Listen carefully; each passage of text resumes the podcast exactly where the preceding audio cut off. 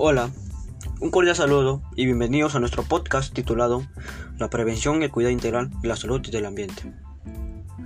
La contaminación ambiental es uno de los problemas más que aqueja a nuestra sociedad en los últimos tiempos.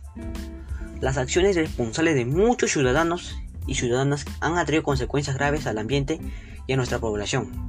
Sin embargo, también existen fuentes naturales que contaminan el ambiente, como los gases que emiten los volcanes y los manantiales de agua sulfurosas.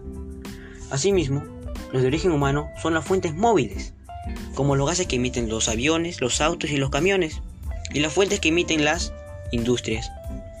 Por ello, es importante promover acciones que reduzcan los altos índices de contaminación y comprometernos con su cumplimiento en favor del ambiente y de la salud de todos los seres vivos. En el caso de las fuentes fijas, sus gases contaminantes debilitan la capa de ozono, y entre esos contaminantes se encuentran los clorofocarbonos, que al llegar a la atmósfera se rompen y generan monóxido de cloro, que al reaccionar con el, ozono no sirve para filtrar los rayos ultravioletas.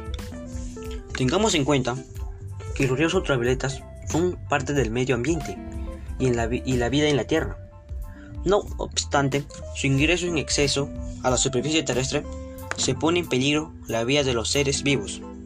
Ante esta situación y la vulnerabilidad que los humanos encuentran debido a la contaminación del ambiente, se debe tomar medidas para disminuir estos altos niveles de contaminación y trabajar juntos por desarrollo sostenible. Por ejemplo, en vez de hacer uso de un auto o un ómnibus, es preferible caminar o manejar bicicleta para trasladarse de un lugar a otro. Además que se realiza actividades físicas, se colabora con el ciudadano del medio ambiente. En la agricultura se debe promover el uso de pesticidas y fertilizantes que sean amigables con el medio ambiente. En consecuencia, debemos resaltar que es importante promover acciones que reduzcan los altos índices de contaminación y comprometernos con su cumplimiento en favor del ambiente y de la salud de todos los seres vivos. Gracias.